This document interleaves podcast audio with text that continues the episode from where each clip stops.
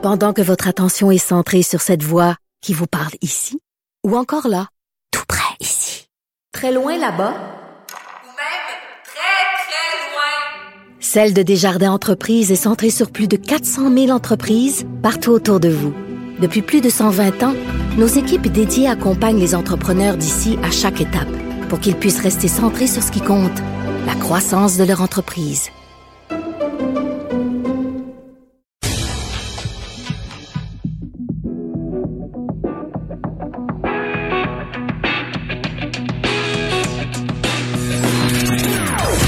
Des opinions bien à elle. Sophie Durocher. Son franc-parler ne laisse personne indifférent. On n'est pas obligé d'être d'accord. Bonjour tout le monde, c'est Sophie Durocher en ce mercredi 15 avril 2020. J'espère que vous vous portez bien malgré tout.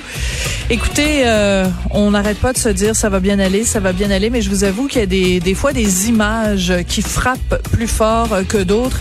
Et je pense entre autres euh, à ces images dans le Journal de Montréal, Journal de Québec de ce matin, euh, des images qui ont été prises par quelqu'un qui travaille dans une résidence, la résidence L'Éden de Laval. Vous avez sûrement vu ces images des personnes âgées euh, affalées, affaissées sur euh, leur siège, euh, la, la tête sur une table ou la tête euh, entre leurs genoux, des draps souillés. Ce sont vraiment des images extrêmement difficiles parce que bon, on a beaucoup de, de reportages de gens qui témoignent de ce qui se passe dans les résidences ou dans les CHSLD, mais vous savez le bon vieux dicton, c'est pas la même chose de le savoir que de le voir et dans ce cas-ci, les images sont vraiment très difficiles à prendre.